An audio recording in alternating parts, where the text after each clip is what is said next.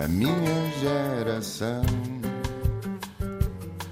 Ironizou o coração, alimentou a confusão, brincou às mil revoluções, amando gestos e protestos e canções pelo seu estilo controverso. A escola tradicional eu não olho, eu fecho os olhos, porque está, não responde a nada no desenvolvimento da criança hoje em dia. Se reparares no final do 12 ano, que a escolaridade é obrigatória, a criança ou adolescente sai programado como o colega do lado. Souberem exatamente a mesma coisa, exatamente no mesmo tempo. E são pessoas diferentes, com necessidades diferentes. E isso quer dizer que a escola não prepara pessoas, prepara algo semelhante a robôs. Uma criança precisa de um smartphone para quê? Não precisa. Portanto, as crianças até aos 12, 13 anos não deviam ter acesso a smartphones. O facto de, de, carregarmos a agenda dos nossos filhos para eles serem os melhores em quase tudo não resolve uh, esse ócio uh, criativo. Há até essa, essa expressão. Nós precisamos estar um bocadinho frustrados para conseguirmos criar. Se eu estiver sempre ocupada, como é que eu posso ter um espírito criativo? Não tenho. O que vamos fazer? Este país também é para novos e é por isso que recebemos em estúdio uma ativista diligente pela causa das crianças, autora do livro Método Montessori Educar na Liberdade. Nasceu no inverno de 1992, na cidade invicta, e toda a infância foi passada em Matozinhos. Até aos três anos esteve ao cuidado dos avós maternos e foi com eles que criou as primeiras memórias e que percebeu a matemática das compras ou a diversidade dos alimentos. Nunca gostou de brincar com bonecas, preferia as canetas, os livros, os blocos de nota e depois as folhas de Excel. Precoce, começou a ler e escrever aos 4 anos, facto pelo qual ficou muito orgulhosa. No ensino superior avançou para o curso de Química na Universidade do Porto, mas ainda tem cadeiras por concluir. Pelo caminho, liderou a JSD de Vizela e foi vice-presidente da JSD de Matozinhos. Foi mãe pela primeira vez aos 20 anos e hoje, com 32, tem três filhos. Foi com o nascimento do segundo filho que começou à procura de matéria que fizesse sentido para a educação que lhes queria dar e foi nessa altura que encontrou Montessori. Beatriz Vasconcelos Freitas, muito bem-vinda. Obrigada, Diana. Já vamos aqui ao método Montessori, mas antes, e já que enfrentamos um problema sério de envelhecimento da população, eh, de maternidade e paternidade cada vez mais eh, tardia, num contexto também cada vez mais difícil para os jovens se emanciparem, é bom e é positivo assinalarmos as exceções, como, como tu. Em Portugal, em 2019, a idade média da mãe ao nascimento do primeiro filho era de 30,5 anos, mas se nós recuarmos até 1980, esta idade desce para os 23,6 anos. Tu nem dos anos 80, és ainda mais antiga. Foste mãe aos 20, por isso és mesmo de, de outros tempos. Tu sempre quiseste ser mãe, uma mãe que quer ser mãe cedo lida mais com, com a crítica também? Olha, quando era adolescente não queria ser mãe. Não? não, dizia que eu não queria ter filhos. Acontece que a vida, a vida dá diversas voltas e viravoltas, e depois, eh, no meu primeiro casamento, eh, decidimos então ser pais. O meu marido, Sim. na altura, era mais velho do que eu e então proporcionou-se essa, essa oportunidade. O facto de ter sido mãe aos 20 anos ehm, deu várias oportunidades, deu-me várias oportunidades, mas também me castrou em tantas outras, não é? Uh, por exemplo, nas saídas à noite, no, no convívio com, com os, os, outros estudantes universitários, eu tinha menos não é, do que o, o comum, o estudante. No entanto, deu muito mais coisas do que aquilo que eu achava que me poderia dar. Nomeadamente, o meu filho fica orgulhoso porque eu sou a, mais nova, a mãe mais nova da turma. Sim. E sentes que uh, uma mãe que quer ser mãe cedo lida mais com a crítica? Lida, muito mais. Uh, para já somos expostas ao rótulo da imaturidade, que não é de todo verdade. Há, claro, mães imaturas aos 20, como há mães imaturas aos 40. Uh, eh, portanto, isso não é de todo, uh, não pode ser generalizado. Uh, também há outra questão que é quando és mãe aos 20 anos, tu própria não és emancipada financeiramente. Portanto, se não tens apoio uhum. financeiro uh, de outra parte, seja do pai, seja de, de outra pessoa qualquer, um, ficas um bocadinho mais condicionada, não é? Sim, e tu gostaste tanto, tanto da experiência que já vais com três filhos. Sim. E foi e quando. É o último? Já fechaste a loja? Já, já. E foi- mas foi no, no- no segundo filho, eh, o Miguel, Sim. que tu descobriste ou quiseste investigar mais sobre educar crianças. Sim. Sentiste já não era só uma, eram duas e que precisavas de respostas. Não, acho que fiquei tão assoberbada da primeira gravidez que nem tive tempo de, de pensar nessa questão. E, o- e o primeiro é sempre o primeiro, não é? Sim. Quando tens dois e tão próximos como eu tive os meus dois filhos, ah, começas a questionar como é que eu vou criar duas criaturinhas, não é? Tão Sim. fofinhas, ah, mas que dão imenso trabalho. Então o Pedro estava já numa fase em que ah, mais exigente, portanto já falava, já fazia as suas, entre aspas, birras, ah, enquanto o Miguel era um bebê recém-nascido e precisava de equilibrar aqui, ser uma- mãe mais completa para os meus filhos, e encontrei aqui o método Montessori. E como é que descobriste este método que chama-se Montessori por causa da sua criadora, Maria Montessori? Certo. O método Montessori apareceu assim um bocadinho no acaso, porque estava a conversar com uma, uma amiga ah, e estava a partilhar algumas ide- ideias daquilo que eu queria. Obrigada, Sara, antes de mais. Ah, e a Sara disse-me: Bia, aquilo que tu fazes basicamente é o método Montessori. Investiga mais. Então eu comecei a pesquisar mais sobre o assunto, falei com outras pessoas que também em Portugal também já, já estavam a praticar o método e assim ah, encontrei algumas Então, respostas. mas tu já, já o praticavas antes mesmo de saberes que ele existe? Inconscientemente, sim. Então o que é que tu fazias? Uh, tinha uma atitude mais respeitadora para com os meus filhos, uh, não os expunha, por exemplo, para comer, não os expunha a ecrãs para eles estarem ali quietinhos e caladinhos. Ou seja, eu. Normalmente o método Montessori diz que é a educação do amor ou para a vida, e era isso que eu, faria, eu fazia, que era juntar os meus filhos a mim e a tratá-los com empatia, respeito e apego.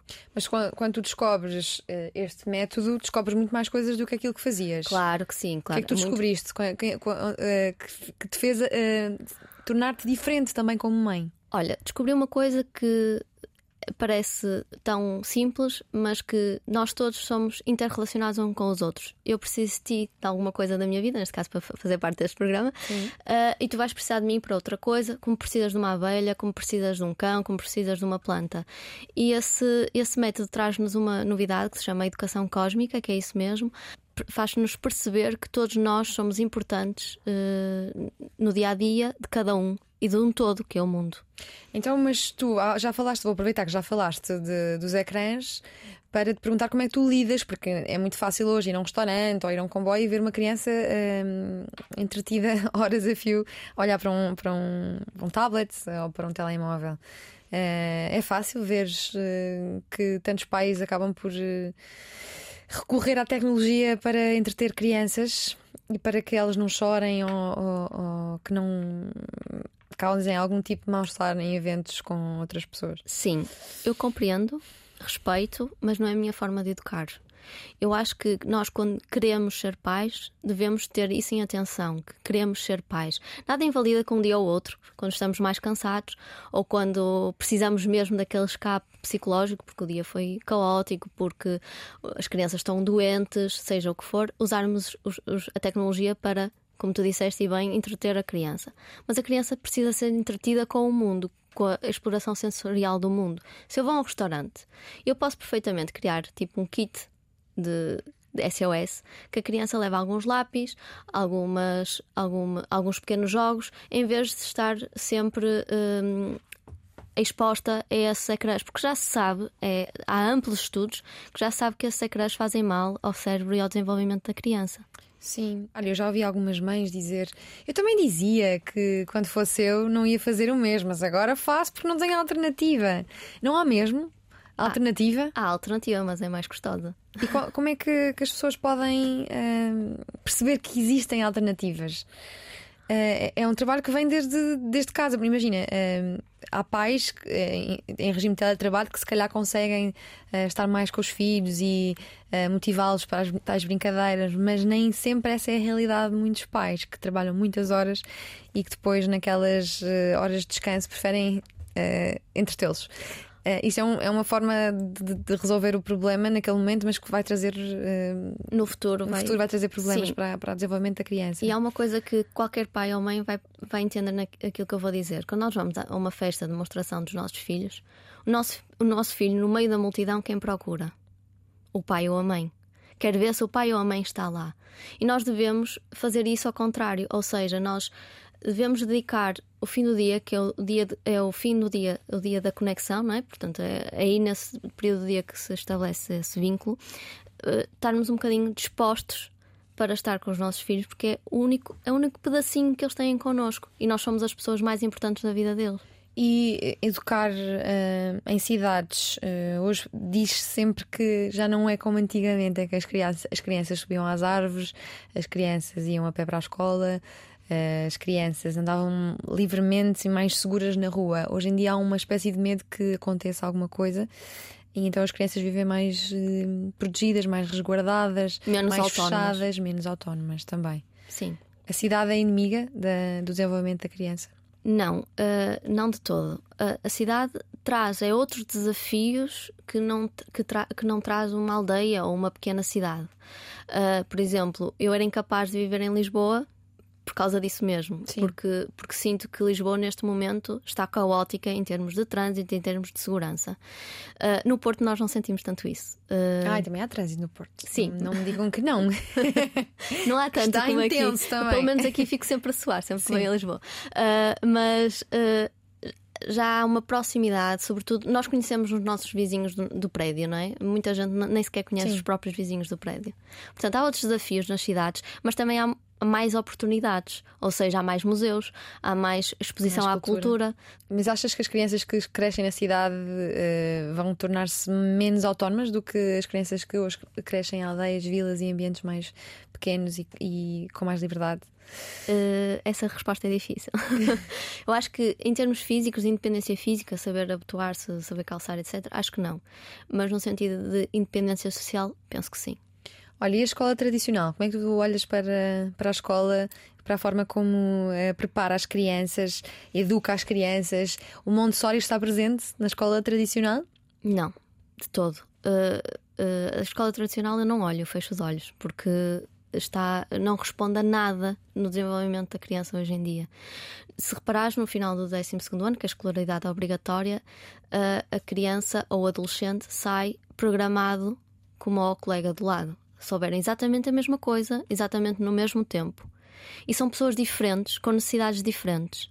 E isso quer dizer que a escola não prepara pessoas, prepara algo semelhante a robôs. Portanto, se nós somos diferentes, por que é que temos que aprender de forma igual e no mesmo tempo? Eu posso gostar imenso do, de química ou do universo e tu gostares mais de comunicação, apesar de, de, de, de escolhermos carreiras diferentes não é? No, no, secundário, mas até ao nono ano nós fomos preparados da mesma forma. Portanto, acho que a escola está pouco individualizada. E o que, é que, o que é que a escola poderia apresentar de diferente? Olha, em primeiro devia cuidar melhor dos seus professores porque os professores com mais, um, com mais carinho são tra trabalhadores que trabalham com mais uh, afinco não é? e, e paixão. Depois, uh, o método Montessori propõe que cada um, a própria criança, seja pessoa ativa no seu, no, na sua educação, através da autoeducação. E os professores uh, hoje em dia preparam aulas escrevem os sumários. Uh, em vez de libertarmos essa burocracia que existe na escola tradicional e cada criança aprendesse de acordo com a manipulação, com, com ir a partir dos seis anos na escola primária. Um, a escola eh, Montessori uh, tem uma coisa muito engraçada que se chama o going out, que é vamos sair. Que as crianças saem todas em grupo, preparam o percurso e vão conhecer uh, uma loja ou um museu ou um observatório e aí obtém o seu conhecimento para depois, claro, fazer os seus relatórios, fazer os seus trabalhos, etc, etc. Isso faz com que a criança se sinta parte da sociedade. Hoje em dia a escola fecha-se muito entre portas. Tu falavas da autocriação, de, da criança ser autodirigida. De que forma é que, que a criança pode fazer isto? Quais são as ferramentas necessárias e como é que os educadores podem promover esta, esta autorregulação? Olha, eu tenho um exemplo da, da segunda infância, ou da puerícia, e vou dar agora um exemplo da primeira infância. Entre os 13 e os 6 anos, as crianças, quando vão na autoestrada, começam a dizer que letra é aquela, o que é aquilo, que símbolo é aquilo. Uhum. Aí demonstra, a criança demonstra que está predisposta a aprender as letras e depois aprender a ler e a escrever. Claro que uh, isso não, não, não acontece num espaço de 30 dias, nem um mês, não é? acontece no espaço de alguns meses, anos. Portanto, há uma predisposição da criança para conhecer o mundo. Há uma eh, predisposição da criança para o conhecimento.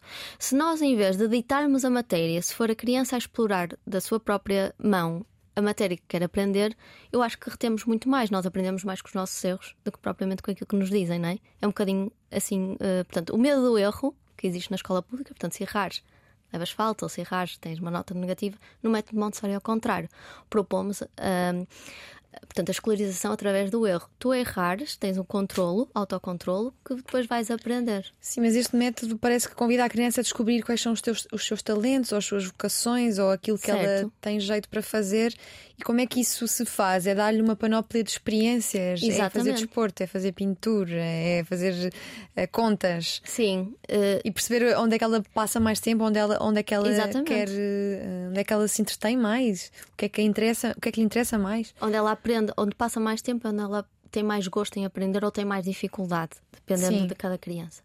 Depois, o guia, que é o professor Montessori eh, presente nos ambientes, estimula a criança para aquilo que ela deseja então aprender. Mas todas as crianças desejam aprender a ler e todas as crianças desejam fazer contas. É um período sensível da criança.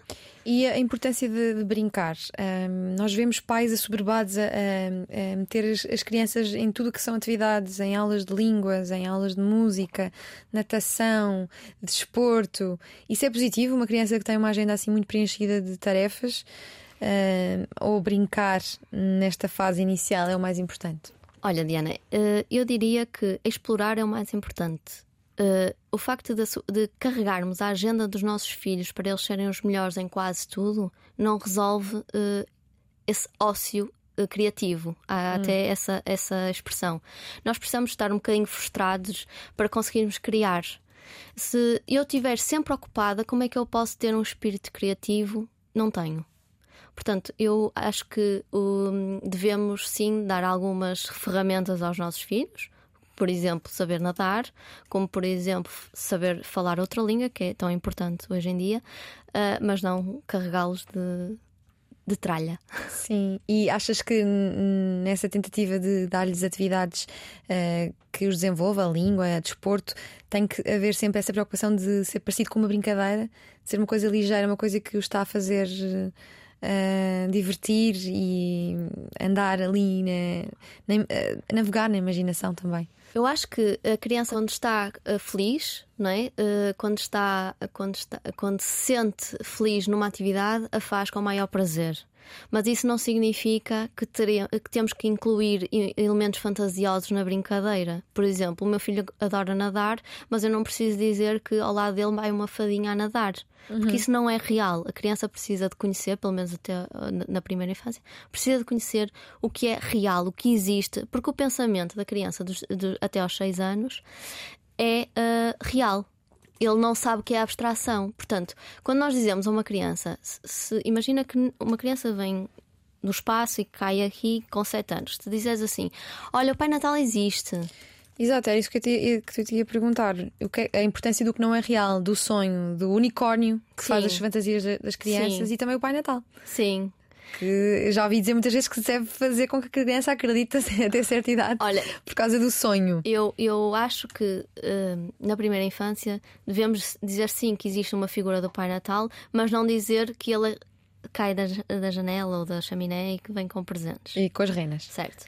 Porque isso não existe, isso não é real. Agora, a partir dos 7 anos, como eu estava a dizer, se caísse aqui uma criança que não conhecesse nada do mundo e eu lhe dissesse: Olha, uh, o Pai Natal existe, a criança não ia acreditar porque ela queria ter provas concretas que o Pai Natal existe. Portanto, é por isso que as crianças, mais ou menos nessa idade, descobrem que o Pai Natal não existe. E tu já aqui falaste do ócio e o recreio cada vez mais silencioso tem sido uma das preocupações de muitos educadores, especialmente mais uma vez por causa da tecnologia. Uh, crianças que em vez de correr e brincar, uh, crianças e adolescentes, não é? Viram-se para, para o telemóvel e cresce a discussão se deve ou não ser proibido o telemóvel no recreio. Qual é a tua posição aqui? Uma criança precisa de um smartphone para quê? Não precisa. Portanto, as crianças até aos 12, 13 anos não deviam ter acesso a smartphones. A partir dessa idade, sim, porque entramos noutra fase da vida, que é a adolescência, e o adolescente necessita de contactos sociais. Isso não significa que seja um telemóvel para usar conforme uh, lhe apetecer. Tem que ter regras, uhum. isso explico muito bem no, no livro. Uh, tem que ter muitas regras e, e claro, uh, proteção parental até pelo menos aos 15 anos. Sim, um investigador francês chamado Michel Demorguet, espero estar a dizer bem o nome, perdoem-me o meu francês. Uh, escreveu um ensaio dizendo que estamos a viver uma situação muitíssimo preocupante e que os nativos digitais são os primeiros filhos a terem um QI inferior aos dos pais. Uh, e que após milhares de anos de evolução, o ser humano está agora a, a regredir em termos cognitivos e de capacidades intelectuais, por, por culpa precisamente da, da exposição excessiva uh, a ecrãs. O que é que está a ser feito neste sentido de hum, explicar que hum, acho que há pais que sentem que é importante que eles cresçam já com a tecnologia para quando, para quando tiverem de eventualmente uh, chegar à escola mais crescidos já, já dominarem. Sim. Um, mas ao mesmo tempo parece que não têm essa consciência de que o desenvolvimento do cérebro está de facto afetado ao ponto de o QI ser agora poder ser agora inferior aos, aos das outras gerações. Está atrofiado, inclusive. Exatamente. É? Portanto, uh, se reparares, uma criança quando é exposta a um ecrã, seja televisão, smartphone, tablet, etc., fica quase vidrada. No, pode destruir Sim, o mundo. Amorfa. Né? Pode destruir o mundo todo à volta que uh, a criança fica exatamente impávida e serena. Uh, isso faz com que uh, esteja tão compenetrada ali naquele exercício de, de, de, estar a ver, não é? de estar entretida, que nem sequer se autorregula. Por exemplo, se estiveres a dar uma papa a um bebê uh, e ele estiver a ver ecrãs, ele vai comer muito mais do que aquilo que necessita. Portanto, até em termos nutricionais, pode, pode ficar afetada a criança. Isso promove a obesidade, promove a falta de saúde mental, que é tão importante hoje em dia, saúde mental. Portanto, nada é bom na exposição dos ecrãs tão outros, cedo. Que outros perigos é que podem surgir daqui? Má capacidade de interação com outras pessoas, isolamento, baixa autoestima? Sim, até a própria conexão entre família, não é? Eh, se reparares, se estivermos todos a ver um programa uh, de televisão e depois até o desligarmos, um documentário, seja o que for, depois desligarmos a televisão e existir uma, uma discussão, uma conversa, é muito mais produtivo que deixar o, a criança parada num canal infantil uh, horas e horas sem qualquer interação com os adultos e com os irmãos, não é? no caso de existirem irmãos. E o que é que falta à escola para adotar o método Montessori? Achas que uh, as escolas podiam todas adoptar este método? Uh, não, acho que nem todas as escolas podiam adotar porque acho que tem que haver diversidade. Hum. Acho que eu posso me relacionar mais com o método Montessori, mas outras relacionarem com outro. Acho que tem que haver é uh, disponibilidade política para uh, abrir a escola a outros métodos de ensino, porque está mais que provado que a escola tradicional não serve para os jovens, sobretudo para, para os nossos filhos. A nossa geração é muito ativista nesse, nesse campo. Portanto, os nossos filhos não servem para esta escola. O Ministro da Educação está atento a essa, essa a frase que acabaste de dizer, essa afirmação, essa consideração? Eu não sei se ele está atento, porque ainda não me ligou. Mas tens visto alguns esforços nesse sentido de tentarmos uh, trazer novos modelos à escola tradicional? Não, eu acho que, como é um, um método industrializado, uhum. ou seja, é mais simples de implementar, e claro, e tem montes de pessoas formadas no método tradicional, não é? É, é muito, muito difícil, eu reconheço isso, uh, ser disruptivo. No entanto, uh, apelo uh, ao ministro que, que realmente mude as leis da educação.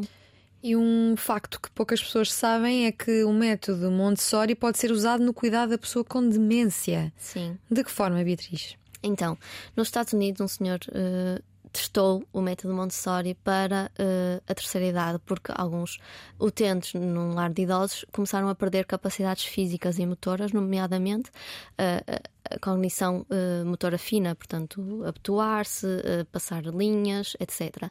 Entretanto, esse senhor, um, Cameron, chama-se assim, um, viu que dando alguns materiais e algumas atividades Montessori que eram para as crianças pequenas, que estimulavam as áreas do cérebro que os mais velhos precisavam para voltarem a conseguir fazer essas pequenas eh, atividades do dia a dia.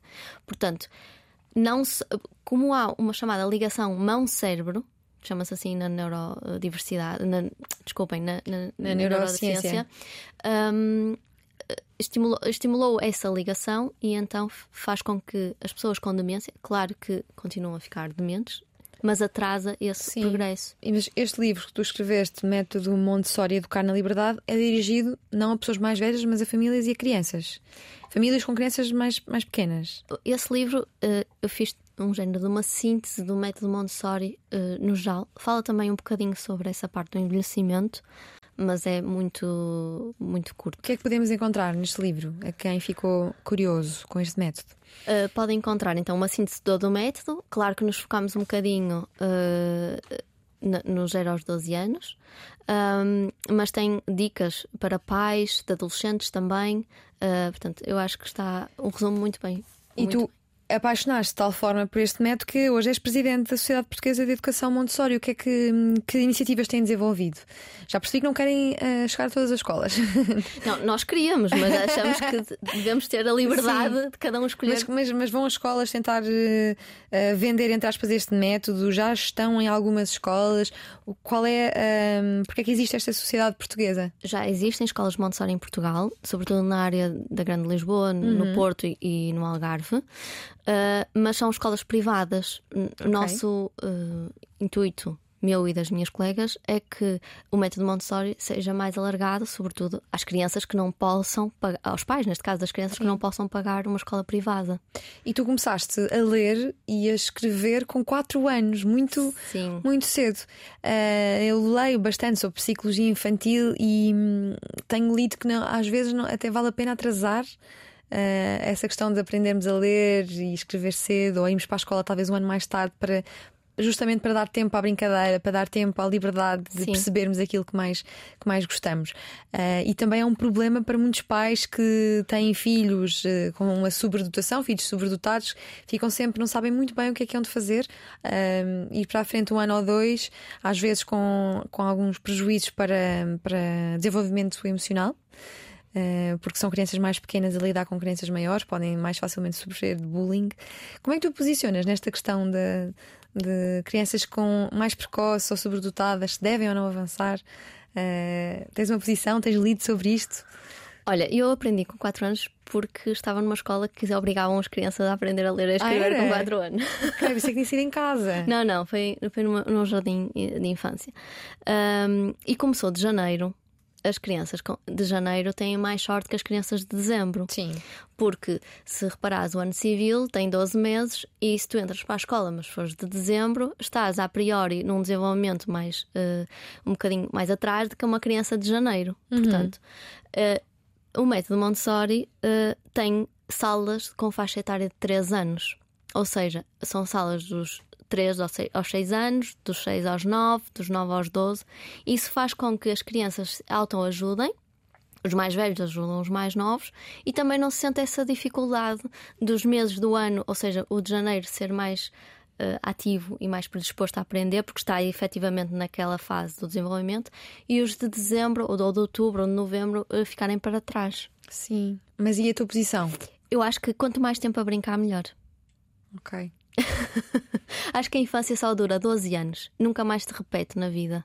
E, esta questão, os pais devem estar ou não atentos. Esta questão de, ok, a criança é, cognitivamente é muito evoluída, vamos passar dois anos à frente, mas eh, há que ter em conta ou não que isso pode ter. eh, pode ser menos positivo para o seu desenvolvimento emocional, para a sua inteligência emocional. Certo. Eh, Acho que nós, quando vamos fazer um teste ao QI, eh, para aferir se a criança é ou não sobredotada, também devemos ter outras coisas em, em, em consideração, nomeadamente o ambiente em que a criança se insere. Porque nós não somos só a nossa inteligência, nós somos a nossa, o, nosso emocion, o nosso campo emocional, somos a nossa espiritualidade, portanto, somos várias coisas e não podemos resumir uma pessoa só ao seu QI. E em relação aos pais que querem, entre aspas, manipular crianças para. Bem, se queres ser médico, vais ser médico, vou dar-te. Eh, um estetoscópio para brincar, vou dar-te coisas mais relacionadas com a ciência. Achas que isso deve ser feito? Ainda alguém acredita nisso? Porque é uma das coisas que se ouve mais. O meu filho vai ser médico, vai ser médico, porque é uma boa profissão. Por acaso não é, hoje em dia.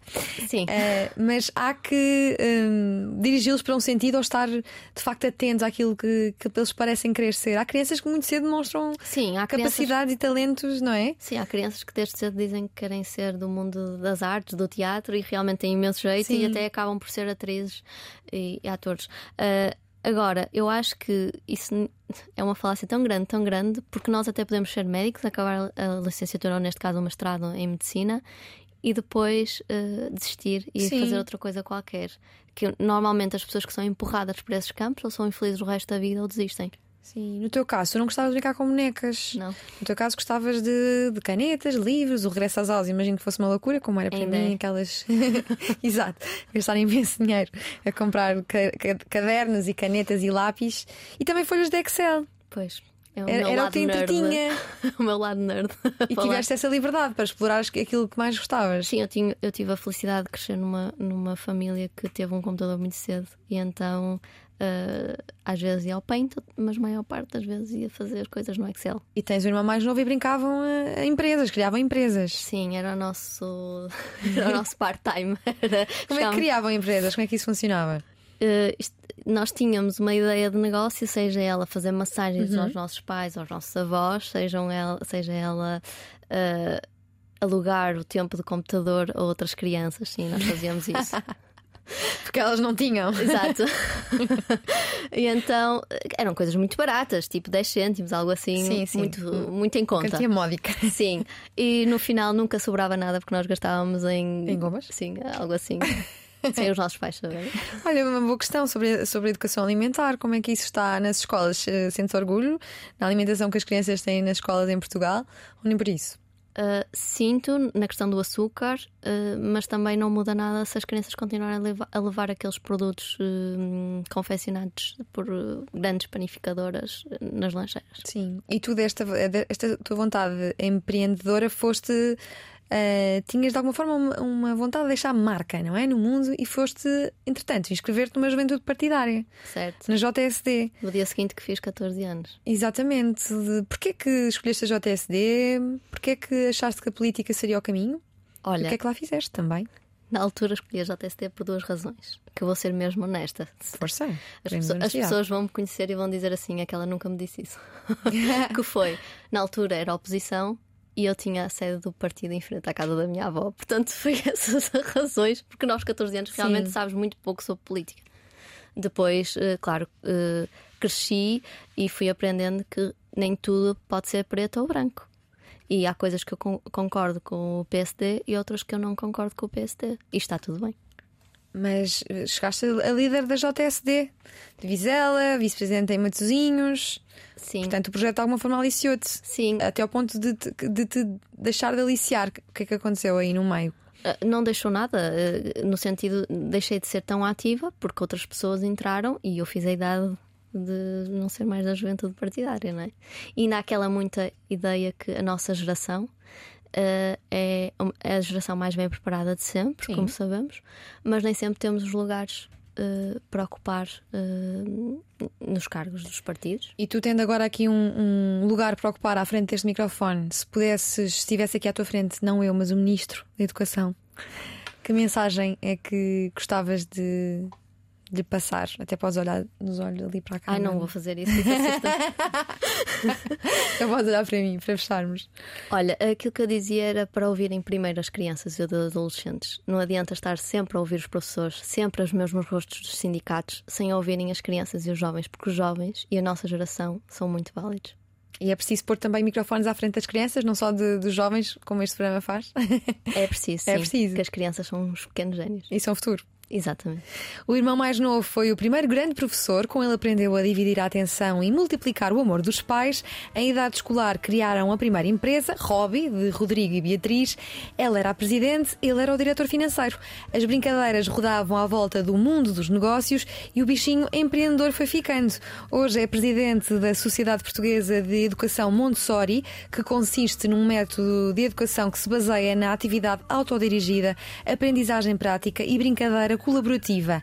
Montessori transformou-lhe a vida de tal forma que começou a pesquisar mais, a criar ideias e negócios dentro do tema e a formar-se pela Associação Montessori Internacional e pela Montessori Sports. Um país com uma educação forte é um país de futuro, é esse o seu propósito, que apoiamos. Falar sobre crianças é falar sobre o futuro e por isso foi um prazer falar sobre o futuro do país e do planeta com a Beatriz Vasconcelos Freitas, que nos fez companhia na última hora na Antena 3 e na RTP3. Beatriz, Obrigada. Obrigada. O que vamos fazer?